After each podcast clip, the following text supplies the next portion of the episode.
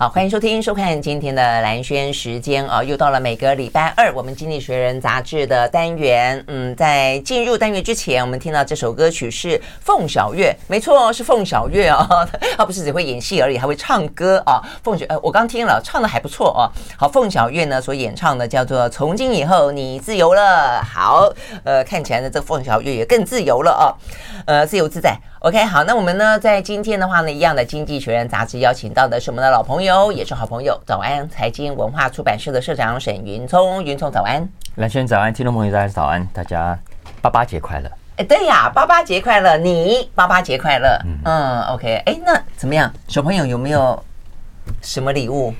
什么啊？知道这是这什么反应？就啊，这样子啊。有了，有卡片，有卡片，有卡片哈。因为我真的觉得，坦白讲，虽然我们身为女性啊，就觉得啊，这个那个女性的节日越多越好，什么母亲节啦、三八妇女节啦、呃妇幼节啊，都可以啊。但是我后来也发现，其实很多这种节日对爸妈都不太公平。呃，那大家都不太庆祝爸爸节，你会觉得是啊？那个你讲的是全球性的现象，而且是有证据证明的，不是讲讲而已的。嗯嗯。从美国这些主要节日的消费统计来看，嗯，是最消费最高的两个节日，嗯，一个是妈妈节，嗯哼，一个是情人节。哦，OK，爸爸节可能排到百名以外去。而且情人节好像应该多半都是男生送女女生礼物，对不对？也很少女生送男生，有也有啦，但是也比较少一些。应该连清明节的花费都比爸爸节高。清明节，哎，有道理。清明节的时候讲的有点不太好，好吧？所以显然的，这个呃男性朋友的心呃已经碎满地了。所以啊，我我真的觉得每次啊，这个父亲节、爸爸节的时候呢，真的就要还是要鼓励大家对爸爸啊，也不要太冷落了啦。我觉得爸爸也是很辛苦的。爸爸通常比较看起来，我觉得男生啊就比较要要稍微武装一下，好像觉得不在乎啊，没关系，不要送我了。事实上，心里面在想说，今天父亲节为什么连句啊，这个父亲节快乐都没有啊？其实，呃，这个男性朋友也是需要被关心、被被温暖着的哈，是不是？爸爸节快乐，谢谢。好，那我们今天要聊的啊，一样的是。《经济学人》杂志的呃这个呃 Summer Double Issue 啊，所以呢是这样子的一个封面当中的话题。那这个呃封面故事我们上次已经聊聊过了啊，这个讲到的是整个的企业啊，目前呢正在面临相当程度的呃各方的拉扯啊。好，那但是接下来的话呢，这个礼拜我们就要谈一些原本是觉得要谈一些呢里头啊比较像专题式的比较深度的报道。哎，但是我们今天要谈的第一个话题很新闻呢，很新闻呢啊，所以呢，哎这个部分其实《经济学人》杂志有跟。上哦，川普，我想呃，老听众都会知道，我们之前有讲过啊，嗯，呃，经济学人每年都会有一期的合刊本，就是在耶诞节 Christmas Double Issue，因为大家都放假去嘛，所以他说合刊本。然后从去年开始，就去年的这个时候，他出了史上第一期的夏季合刊本，也就是说夏天他也要放假去，嗯，所以我们从去年开始会有夏季合刊本，今年是第二期，嗯，那有趣的是。去年的第一期就合刊本之后就就就就隔两周，嗯嗯，但这一次呢，诶，很好玩，呃，我这两天看他的网站。我发现他有新的题目，就有更新就是了，有更新，而且是幅度蛮大的。嗯哼，所以原来我后来才知道，《经济学人》的夏日合刊本今年是第二次。嗯哼，那他也发现，好像不用像耶诞合刊本那样全部都放假去，相反的夏天放假，可能有些人有请假，有些人没有。嗯嗯，所以人手还够，就没有到放放大假，就是所有的人真的就是，因为他们的 Christmas 有点像我们的新年嘛，对对，所以大家放假去了。嗯，对对对。但是夏季我猜想，呃，应该是很多人休假去，然后他人手的确不太够，嗯，所以就干脆不要出纸本了。但是又没有人手少到全部人都休假，所以还是有人有上班，手也痒，对不对？然后加上有重大新闻发生，所以他们这一次呢，大家如果上他的网络上或者他的 apps，呃，就会发现他有很多新的重要的题目，而且就像。一起完整的杂志一样，但篇幅没有到那么完整，哦、可是，一样同样有 leaders，同样有 business，同样有每个不同的栏目，几乎半本了嘛，几乎半本了，几乎半本了。嗯，所以，所以我们今天来谈，呃，除了谈一下上一期 double issue 我们还没有谈到的题目之外，因为它的 double issue 除了原本新闻性的题目之外，另外还有一个四十八页。总共五篇文章的长的专题。哎，四十八页才五篇文章，平均一篇文章有差不多十页呀。对对啊，所以其实非常长的。嗯，呃，我们我会挑里头的头条来跟大家分享。那另外就是还是补上过去这一个礼拜，嗯，它的更新在网络上的新闻性题目。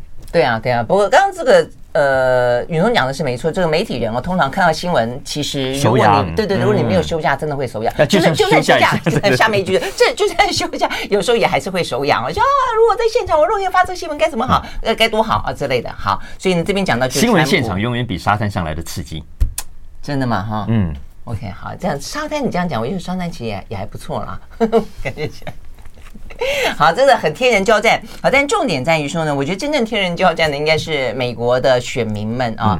这实在是一个太，我真的觉得是一个太讽刺，也太值得观察下去的一个一个重点新闻了哦。因为川普呢又被呃这个刑事起诉这件事情，我们在呃蓝轩看世界哦跟大家讲，我想大家家里都知道。但重点在于说呢，我相信在明年的美国的总统大选选举前，他的官司绝对不会有一个。呃，结果出来，嗯，但是全民公审。投票这件事情本身可能就代表另外一种审判，就到底大家接不接受这样的一个川普，还是说呢，呃，愿意再去支持呃这个拜登继续连任？所以我觉得这个对美国的民主来说是一个非常非常讽刺而重要而关键的时刻啦。哦，好，所以呢，这个《经济学人》杂志呢这一期更新的重点就是在这一个。没错，呃，这一期它更新的重点就是川普，因为他说他们虽然夏天想要放假去，可是川普没有让他们闲下来，在这个礼拜连续出了很多个。大的新闻哦，当然最重要的是，我们都知道，在八月一号，特别检察官 Jack Smith 正式的提出指控啊，说川普他意图改变选举结果，用违法的手段干预计票，总共四项刑事指控。那经济学人这一期就做了好几篇文章，嗯，呃，从几个不同的角度来分析川普的这些案子啊。总的来说呢，经济学人是很认真的看待 Jack Smith 在八月一号提出的指控的，嗯，因为他认为在川普过去所面临的所有的指控当中，呃，这一次跟过去。都不一样，嗯嗯。那讲到川普，那当然要从过去他的官司谈起，对。可是其实也完全谈不完的了哈。嗯，呃，就是他上任前那些 简单分类好了啦哈。分类一个是呃情色绯闻婚外情类，嗯，一类是呃机密文件外泄类，嗯，一一类是他自己本身公司税务逃税，嗯，家族那一类，嗯嗯，对不对？没错没错，大概是这样子。你你的分法，我的分法跟你不一样，我分法只要从他的时间点来分，OK，就是上任前。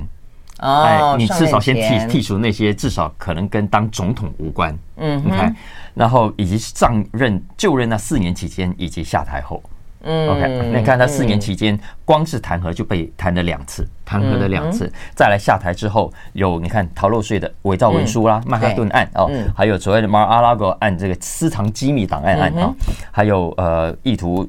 呃，好性侵啊，这个这个，还有那个意图影响乔治亚州，嗯，那这个待会可以谈到哦，等等，呃，总共加起来至少七十八项刑事案件，嗯，这个七十八项哈，嗯。啊，好，呃，但也都涵盖了我刚刚讲的各个面向，对，但是所以他当选前、当选后干的事情都差不多，是，但是相较于刚刚讲的，不管是机密档案啦，呃呃，这个这个还是伪造文书啦等等啊。经济学人说，这一次 Jack Smith 所提出的指控将会是川普留给历史的记录。嗯，就像就像他做个比喻，什么叫做川普留给历史的记录呢？就像林肯，你讲到林肯，你会想到什么？黑奴，解放黑奴。嗯，讲到雷根，会想到什么？赢了经济吧，啊，经济加上打赢冷战。啊，打打打赢冷战，算他打赢的吗？嗯。嗯他在他跟柴契尔夫人这两在在他们任内，所谓的新经济嘛，我知道是新经济嘛。那只是说他他在任的时候，呃，柏林围墙垮了，垮台了，是这个意思。是呃，新冷战，一九八九年，一九八九年，对不对？嗯。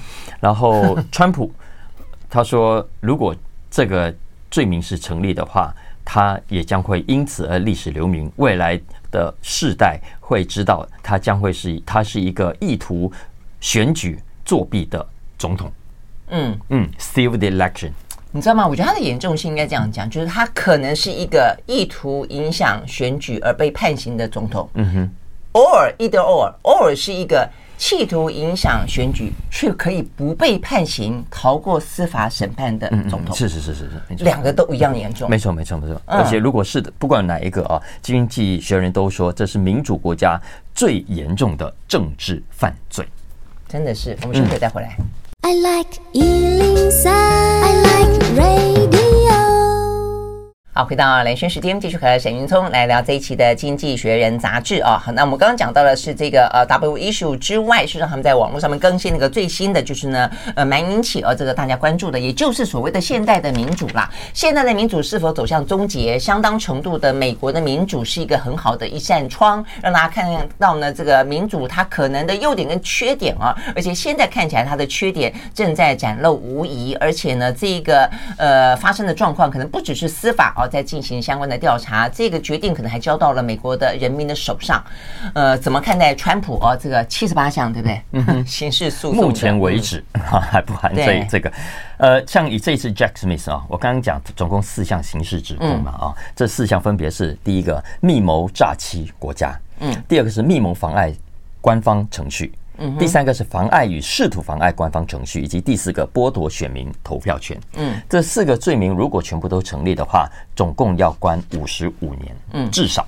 OK，也就是说，川普现在七十岁嘛，会关到一百，然后加巴黎归归归巴黎。总之，嗯。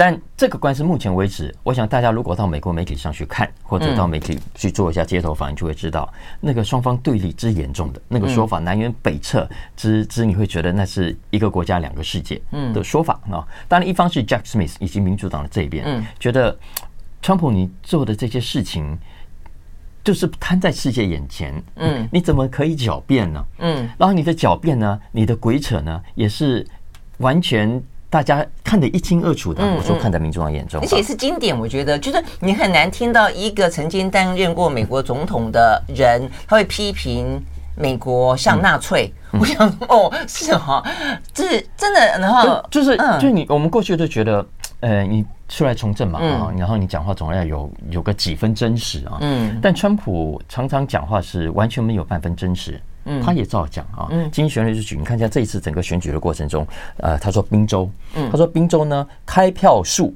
比投票数多了二十万五千人。嗯，对，这个其实很容易证明有二十万呢，还不是说什么三万、三三千。我跟你说，开票数跟投票人数，这是大家都可以公开去查的数字。结果明明就没有，他还是照样讲哦。所以这规则。这是宾州而已，密西根州也是。他说有很多可疑的票箱被被换掉啊。亚利桑那州他说有三万多的非居民去投票。嗯，内华达州他说有数以万计的票有问题，然后还说这个投票机有鬼，把原本应该算给川普的票算给了拜登。嗯嗯，好，所以经济学人说，以上这些其实从民主党的角度来看，或者从很多。呃，所谓的嗯呃，相信传统民主的人来说，这根本是鬼扯啊！因为你你自己你没有提出半点证据，而且在法院上你完全没有办法证明这件事情的存在。就连川普自己的选战顾问都说这是鬼扯，这只是整个川普阵营从上到下所制造出来的鬼话。嗯，你看，但是呢，另一方面你会看到川普的支持者不信这一套哦。不是不是，他们不信民主党讲的这套，他们还是比较相信川普所说的。所以经济学人说，在刚刚讲的这个历史性的官司上，川普还是有可能脱身的。嗯，OK，不管在法律上还是在政治上，嗯，在法律上哈，他说好嘛，第一个，就算他做过以上的这些事情，他讲过以上的这些话，但可以构成犯罪吗？嗯，足以构成犯罪吗？为什么？嗯哼，最重要的原因是，美国过去的传统是。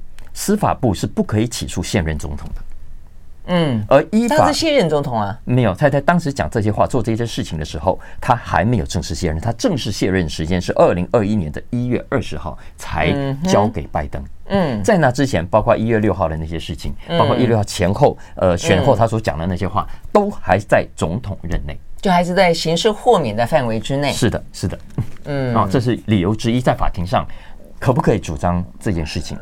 嗯，应该不是这个样子哦。如果是这个样子的话呢，像陈水扁，他才他在他总统任内的所谓的海角七号七亿是在他在任内发生的，但他在任内不可能被起诉，但他卸任之后就可以为他在任内所发生的违法的行为付出代价。嗯，至少在台湾是这个样子。你讲的这一点就是经济学人的主张，就是说无论如何都应该要起诉，起诉是正确的，而且应该要被定罪，因为否则的话，经济学人说这起官司这个起诉案格外有意义的是。他必须让大家都知道，nobody is above the law。嗯，是啊，否则就像你讲的，哎，总统是可以 above the law 的。对啊，哪可能这样？而且我当了总统，我什么违法乱纪，我这个对的，我杀人，对呀，什么事情都都可以不用被起诉啊，不可能。但第二，呃，也应该要让司法来判别是非，就这件事情还是要回到司法，因为我们毕竟是在民主制度里头三权鼎立啊，你不能是。行政说了算，不能是立法说了算。有些事情你还是要回到司法上的啊。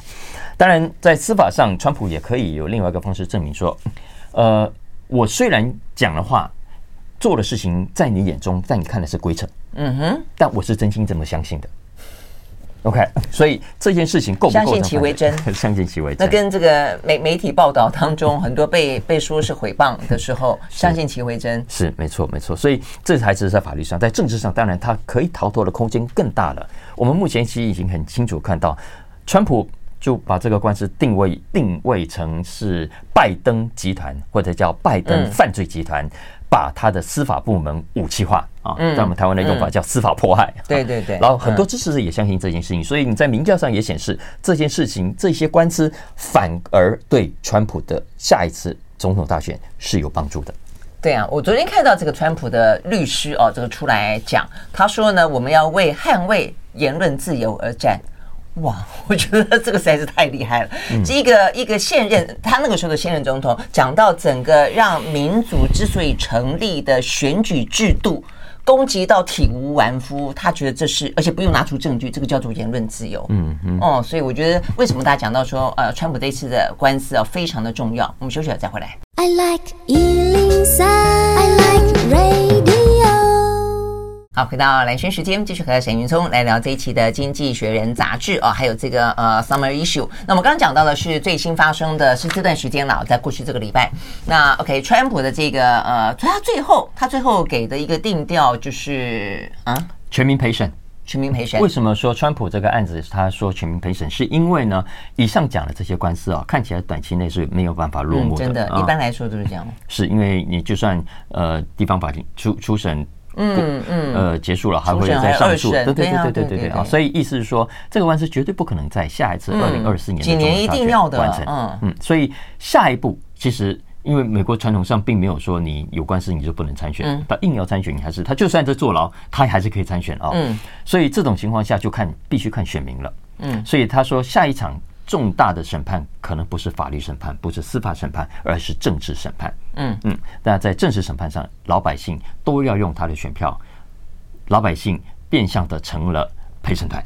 对呀，对呀，就是十五个月后吧。哎。呃，在川普口中一点都不可以信任的选举，将要 将要选出一个，对啊，嗯，什么样的总统？对啊，所以最后经济学人说，这就是接下来美国选民的任务了啊！你怎么样不让美国出现所谓的领导危机？要知道，接下来如果川普当选，成为总统，然后接下来官司他有败诉，嗯，然后他成为真正被定罪的，嗯，呃，其实以上刚刚讲的 Jack Smith 指的这个，在很多国家都已经叫叛国罪了。嗯，啊，你试图推翻整个国家的体制，因为他讲的是国会暴呃山庄暴动事件，对，是还有接下来的意图影响乔治亚州啦、亚利桑那州。我觉得这都很严重，不管说那个国会山庄的暴动或占领啊，另外就是说选举制度，因为选举制度真的是，要不然我我我在我在想说，如果你川普这样质疑选举制度，那请问你，你明明年十一月总统大选？你要怎么说服大家说这次的选举制度是是完善的？没有人在做票，那今天可以做川普，也可以明天做拜登啊，对不对啊？所以，所以除非要拿出证据，否则美美国的选举制度这个会会摇摇欲坠。嗯，任何人都可以去质疑他，都可以去玷污他，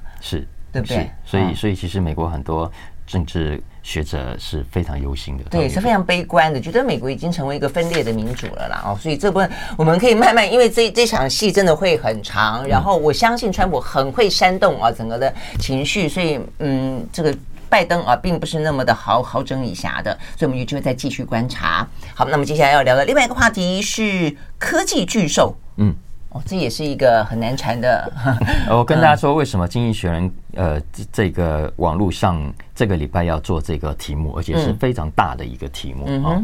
因为呢，在上个礼拜。呃，我们有五大科技公司，有三大在上个礼拜公布它的财报，包括 Alphabet、啊 Meta 跟微软。嗯，大家知道吗？根据这三家所公布的今年到第二季为止的财报算下来，嗯，今年一到六月这三家公司总共赚赚哦，不是营收，赚了多少钱呢？赚了超过一千亿美金，光是这三家公司就赚走了三这这一千亿美金。你知道去年同样这上半年他们赚多少钱吗？嗯，才赚九十亿。所以是非常惊人的一个成长。对呀，为什么会成长这么多？所以我们来看股价。所以今年呢，这几家公司，Alphabet、亚马逊、Meta 都已经回到二零二一年它的历史高点了。嗯，微软、Apple 也都创下历史新高。嗯啊，而且看起来，呃，你从任何指标来看，我们之前不是说这所谓的妈妈股嘛？这五家啊，呃，妈 M 两个 M，这微软跟 Meta，再来三个 A，Amazon、Alphabet 跟 Apple。嗯。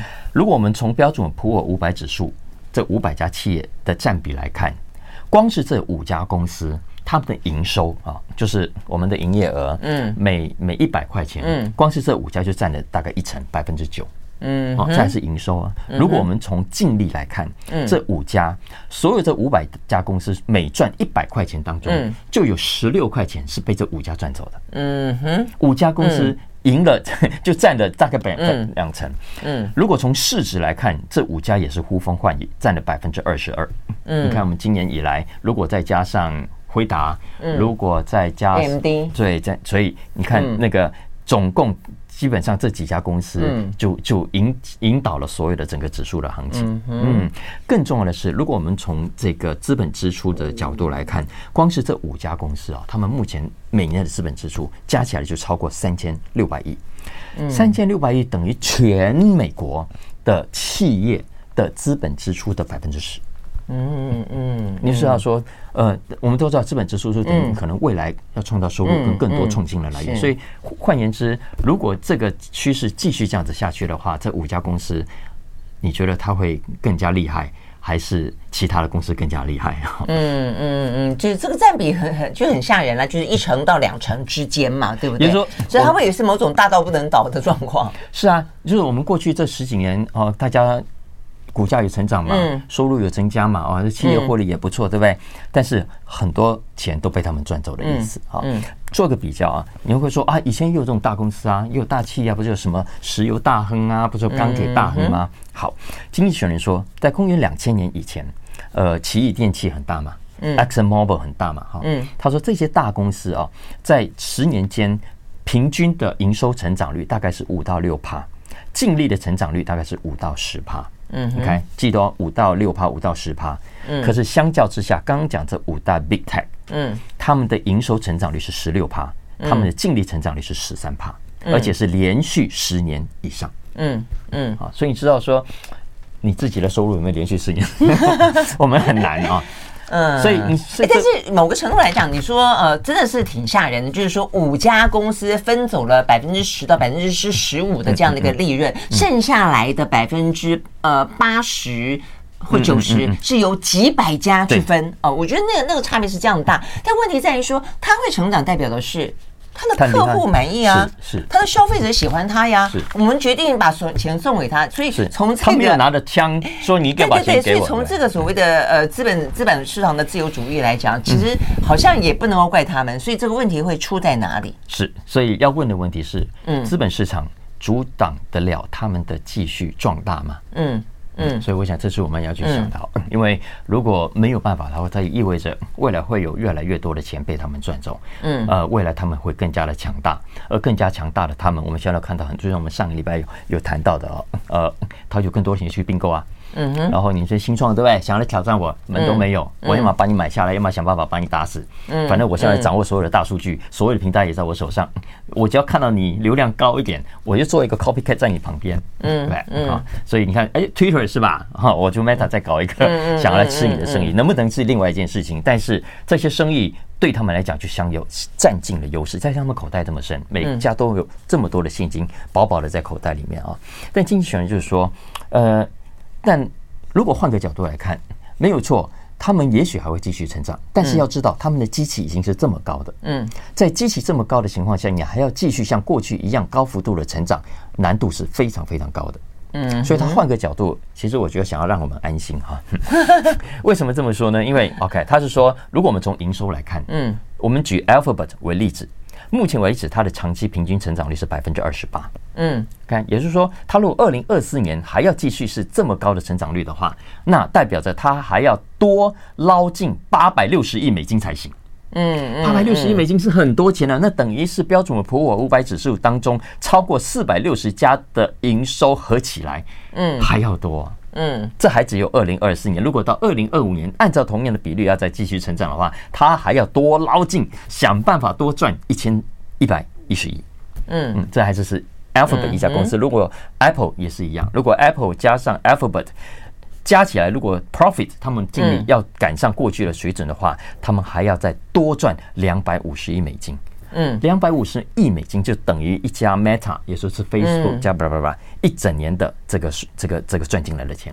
嗯，所以也是说，但是这也不叫阻挡啊，自己叫做他们只是自己没能力去迈迈跨过那个所谓的高原期吧。对，就慢慢你会碰到一个对对对挑战撞 撞墙嘛。就资本市场呃自开放的市场，他们会遇到这种自然的成长限制啊，所以。这些大企业如果他们要自己突破这样的成长限制，经济学人说有三条路可以走。嗯哼，啊，第一条路他说想办法唯利是图，唯利润至上啊，也就是说赚的钱还不够，对，想办法去砍成本。嗯啊呃，cut cost，呃，cut 你的 project 该做的事情，想算了，这个还不能做，因为会影响我的财报啊。呃，冗员太多了啊，想办法砍人。嗯啊，所以这个其实今年已经很多大。公司在这么做了，你看这些大公司这么有钱，这么赚钱，还在裁员。嗯，除了 Apple 之外，另外这四家，Meta 裁的很多，裁很多。对，除了 Apple 之外，经济学人说，Amazon 好像上个月还在裁，都有，就是这几家，另外这四家加起来总共裁了超过七万人。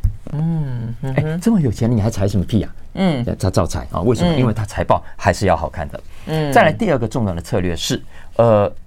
自己的核心事业，想办法再大幅度的扩张，看看有没有成长的可能啊。比方说是微软啦，大家都在抢，大家都去做 AI 啊，大家去做电动车，没错，大家都去做储能啊。对对对，所以才把股价炒得那么高了啊。但这是第二个，第三个更重要也更有意思的就是我们过去谈过的，彼此要去吃彼此的市场。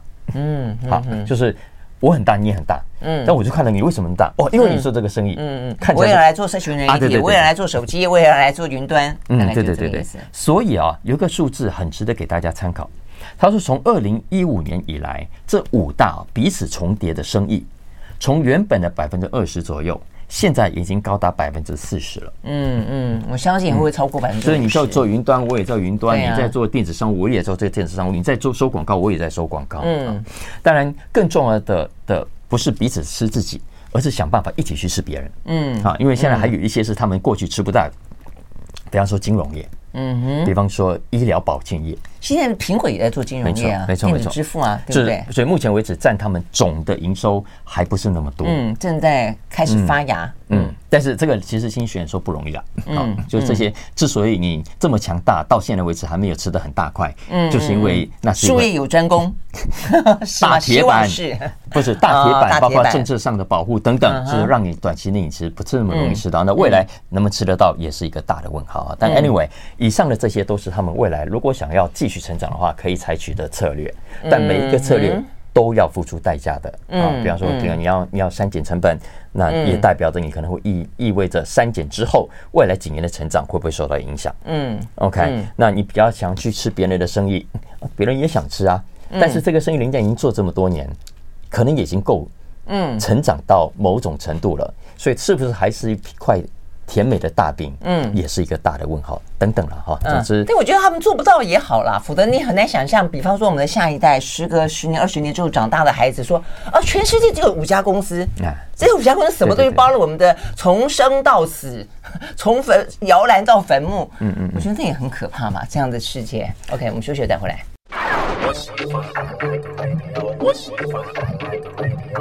好，回到蓝轩时间，继续和沈云聪来聊这一期的《经济学人》杂志，还有呢这个 Summer Double Issue 啊。好，那么接下来这个话题是讲呃高科技啊，被被大家讲，天然像一个庞然巨兽啊。那金融业呢？金融业是不是也有看起来呢？嗯、呃，这个满面呃满满口獠牙 的这些呃被妖魔化的人呢？是我们过度妖魔化他们这些华尔街的人，还是他本来真的就是这样的存在？把妖魔妖魔化算不算妖魔化？不算。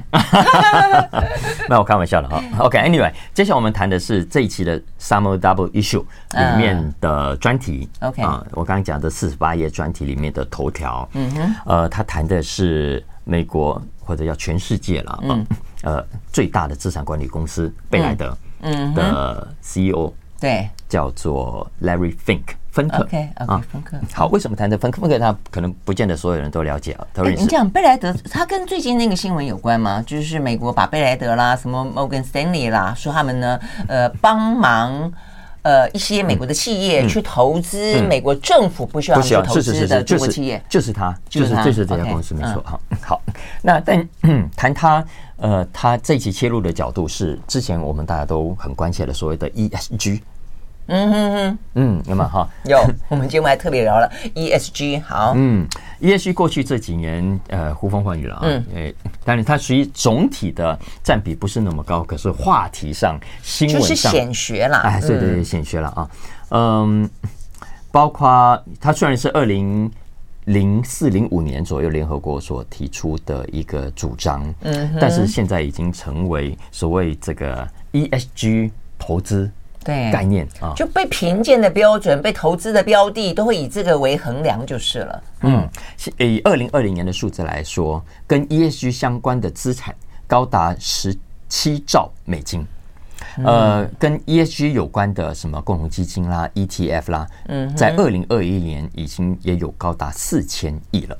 嗯，OK，嗯，呃，这个金额。算成长非常快，但是其实大家在总体的资产当中的占比不是那么高，可是引起的争议是非常大的，特别是在美国，现在已经成为了两个主要政党，民主跟共和党剑拔弩张的另外一个战场。啊，这样子吗？好，那为什么？呃，因为民主党就认为。其实觉得啊，这个 ESG 有社会责任嘛，因为我们很重要啊，环保啊，永续啊，治理啊，啊，对对对对对对啊，是因为什么要要对抗这些大财团啊，这些这些大财阀啊，对，然后这些大石油家，因为污染地球啊，对啊，要有社会责任。但是共和党的德州这些大金主们都是石油公司啊，啊，所以所以其实共和党的人对于所谓的 A ESG 的概念是是深恶痛绝的。我我觉得他们可能连气候变迁就像川普一样，都认为说这是谎言嘛，哪有全球暖化？没错。其实其实的确的啊，其实的确的，ESG 到目前为止，啊听众朋友也已经有在做的，或者在旁边听的，或者你看了足够就知道，其实争议性还是很大的。嗯，OK，包括说，首先第一个，呃，所谓的 ESG，请问标准在哪里？其实是很有时候也是相互矛盾的。至少在在道理上，在逻辑上，哎，比方说我们现在都把所谓的传统能源、石油都视为不符合 ESG 概念的投资嘛。嗯，但是石油概念，石油公司就喊冤呢。我们哪里不负责任了？嗯，请问我们创造就业，我们缴税，我们提供大家能源活动、照明、生产各方面的需求。对，没错。我哪里不负责任了？你留下太多碳，你制造太多空污。啊，对对对，好。所以呃，也就是说，ESG 很多的标准是相互矛盾的。你你不见得能够自己说得出一套所以然。嗯。但在这样矛盾的情况下，你居然可以大张旗鼓的要推广所有的 ESG 概念股，呃，ESG 的投资产品。嗯啊。所以就造成很多的所谓这些基金公司，他们在卖产品的时候，嗯，有涉嫌洗绿，是是啊，嗯。啊，讲的很好听，对，呃，其实就是讨好市场，讨好年轻的投资。但他的问题就是标标准跟条件跟这个这个门槛怎么定的问题，就你为什么这样的定，然后这个当中为什么是十不是九，为什么不是是这个不是那个？但是原则上的方向我觉得是没错的，只是说那如果说我今天讲说我今天因为我自己拼命排碳，然后但我要符合你的 ESG，所以我去买了很多碳权，我买别人没有用完的碳权，然后我继续这边继续排碳，那叫不叫符合 ESG？我想争议就是这个，那所以很多人就说那我洗绿啊。因为我其实一点都不绿，嗯，我不断的在排碳，嗯，没错，但是对不对啊？那但是我可以用别的方法，用钱去解决这个问题。嗯，不止就是我号称我有投资所谓 ESG 概念，其实根本没有哦，其实投投资根本不是。再来，呃，很多根本就是在炒作，嗯，在炒作话题，然后其实自己钱落袋荷包。对呀、啊，就像我们现在看到什么什么金砖五国啦，什么迷雾几国啦，这个都是投顾公司去包装它的产品。所以我觉得这部分确实是这样子，就是说一个理念，但你却包装成一个商业产品的时候，呃，或者金融产品的时候，这个问题就来了。那所以贝莱德是里面最恶名昭彰的，是这个意思吗？首当其冲。哦啊，为什么？因为贝莱德的 CEO 也就是 Larry Fink 这几年来俨然成为了 ESG 投资的代言人啊，这样子 OK，所以刚以上的这些争议都是冲着他，很多人冲着他，但不是不是只有他。所以经济学人特别就是专访他。这家伙很聪明啊，嗯，是聪明，而且 这也的确可能就像川普相信川普相信的，他也是真真真心相信这样，因为他传统的民主党家庭，他其实整个逻辑、整个政治哲学、意识形态都是比较倾向民主党的，所以他认为他只是让金融产品也符合了永续的理念，而不是说要帮大家去洗绿。经济学人其实这篇文章对他还蛮肯定的。哦，我们休息一会儿再回到现场。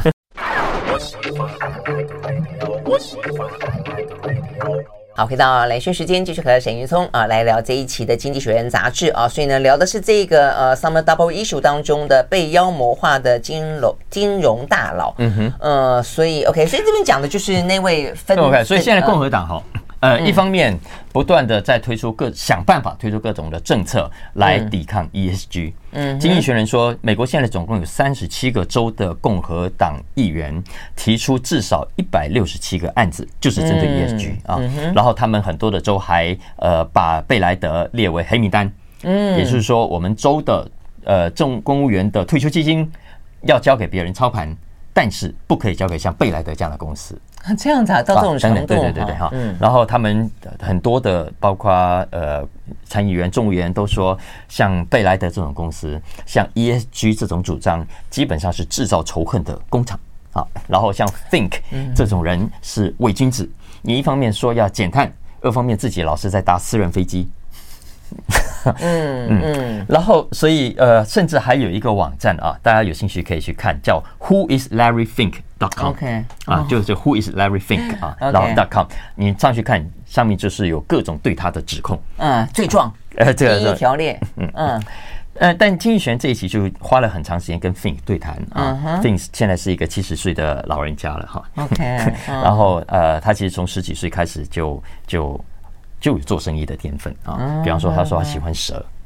蛇蛇，OK，然后就还蛇的买卖，然后据说有 FBI 还去他家敲门，你有没有在干什么奇怪的事情啊？真的，就为什么养那么多蛇？是这个意思吗？对，Anyway，他后来就进入金融业之后，你看过去这几年来，因为他掌握的资产这么高，贝莱德现在手上掌握的资产超过九兆美金，嗯啊，里面有积极投资性的基金，也有被动式的指数型的基金啊。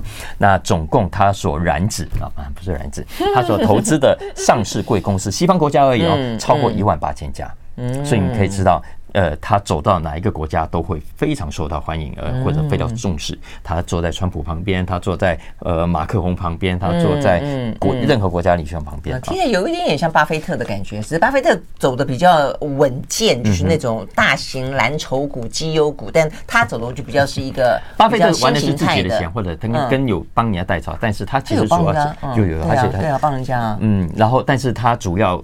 对 Think 来说，他其实自己真正的财富没有没有像巴菲特那么多。他专门替别人，对对对，替别人别人投资，但是不要讲吵了。对，然后他其实这几年他这样被骂得很凶，他自己也很沮丧，嗯，有一度很沮丧，然后他也为自己辩驳，他说：第一个没有啦，我只是我虽然有主张 ESG，可是我们贝莱德啊，呃，真正里头持股当中跟 ESG 有关的不到百分之三，嗯哼，OK，相反的，相反的，石油概念。在我的资产持股里面高达一千七百亿，我也在投资传统能源，所以你们不要呃，因为这样就一直骂我嘛。嗯，但是这个话不讲还好，嗯，这一讲之后，他还反而两面不是人，就是现在不只是共和党批你，连民主党的人也在批你。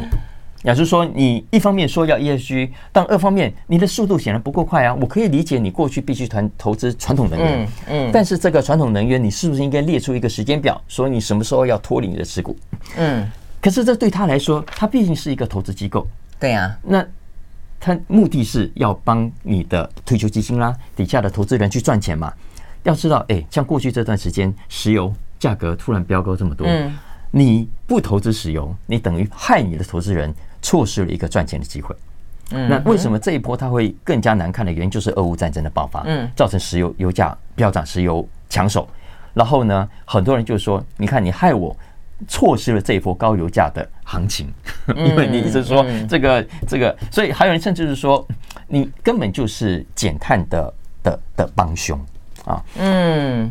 所以搞那么复杂，一般来讲，照理来说应该很单纯的啦，就是你的投资顾问公司就帮人家赚钱嘛，所以哪里有钱哪里走，在商言商。但是当你这样的在商言商带上了一点点理想性在里面，就啊，我可不可以透过买卖，我透过支持一些公司，而这个公司呢，强调的是永续，因为 ESG 就是所谓的环境永续，然后社会责任以及公司治理。然后如果说我们特别的去注重这几个道德哦，商商业道德、企业责任的话，会不会好一点点？其实我觉得初衷是好的，但是当你碰上了那么多背后的一些，尤其在美国啦，坦白讲，美国的我们刚刚讲到一开始讲到，我觉得这有点点呼应，就美国的分裂不只是在这个政治政党上面对中国大陆他们态度上面的对跟就是意识形态，他们现在连这些环保问题本身都是撕裂的非常非常厉害的。在右派的眼中，这个左派的人是共产党。嗯嗯嗯，没错。呃，现在我们慢慢已经发现了，ESG 最大的问题在于野心太大。嗯，在于太过包山包海了，以至于造成里面自己自相矛盾。嗯，所以 Larry Fink 也好，贝莱德也好，他他就说他在最近的发表的谈话里头写的公开信里头，已经不再提 ESG 了。相反的，他谈到的是例如永续，嗯哼，或者减碳。嗯，就回到一些最比较纯粹的概念，是比较单纯，然后比较可以简单的去量化来评估的标准，而不是一个这么笼统的包山包海的指标。他说这样子往往而且目的是用来买卖，我觉得。这也有点夸张，是不是啊？OK，好，所以呢，我们也台湾正在啊这几年真的就如火如荼 ESG 啊，所以你从这个背后就知道为什么，因为呃美国已经炒翻了啊，那甚至这个话题已经过了一轮又一轮了啊，那现在到底会怎么样走向？我想永续减碳这件事情的目标是不变的，这件事情反而是最重要的。好，非常谢谢云聪。谢谢。